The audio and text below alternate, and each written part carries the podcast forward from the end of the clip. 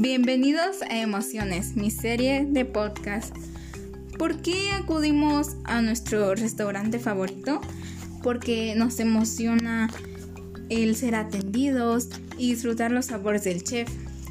Porque pagamos un boleto en el cine para ver una película. Porque nos emociona disfrutar la función en una pantalla grande con un sonido espectacular y disfrutar al ver esa historia que tanto nos han recomendado. ¿Por qué acudimos a una boda? Porque nos emociona ver la felicidad de los novios, convivir con nuestros amigos y vestir con nuestras mejores ropas. Emocionarnos es vivir. El día de hoy les comentaré mi idea de cómo convertirme en la persona que quiero ser. Aún no he decidido a qué quiero dedicarme, dónde me gustaría establecerme, si quiero casarme, cuántos hijos quiero tener, si quiero una casa o un departamento, si quiero pertenecer a una gran compañía o institución, ser emprendedora o pertenecer a una organización de ayuda.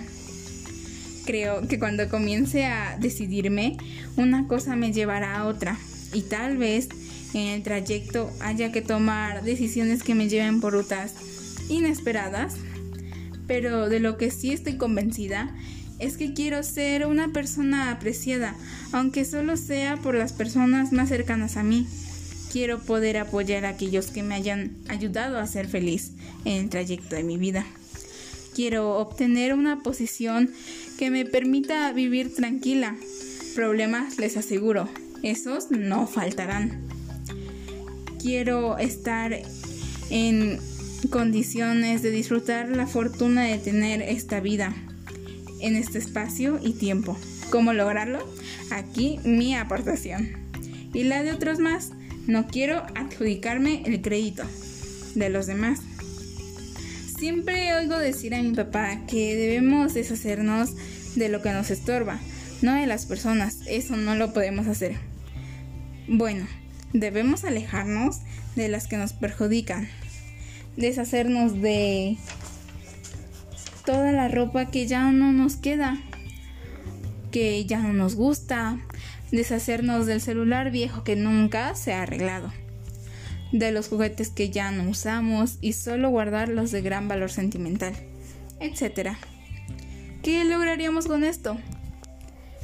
Hacer espacio a lo nuevo. ¿Y cómo voy a obtener lo nuevo? Esforzándome empezar el día temprano. Claro, si quiero vivir más, debo levantarme temprano. Fíjense, si en vez de levantarme a las 9 me levanto a las 7, son dos horas que al multiplicarlas por muchos días me dan algunos años más de vida. Imagínense lo que podré hacer con ese tiempo extra. Aprende mucho. Ojo, no estoy diciendo estudia. Mucho que de eso ya tenemos bastante en la escuela y más si queremos tener estudios superiores o más avanzados. Me refiero a observar, preguntar, experimentar.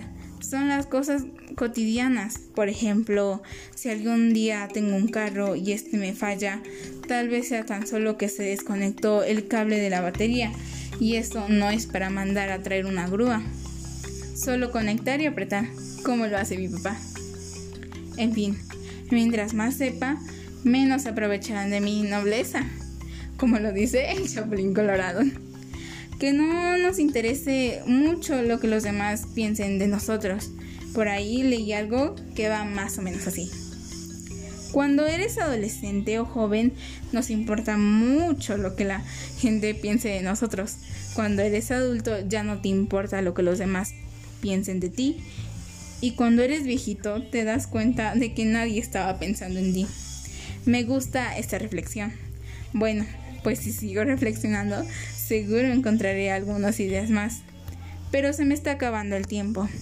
Tal vez no sea exactamente de lo que trataba el tema, pero es algo que quería compartirles. Gracias, nos vemos la próxima semana.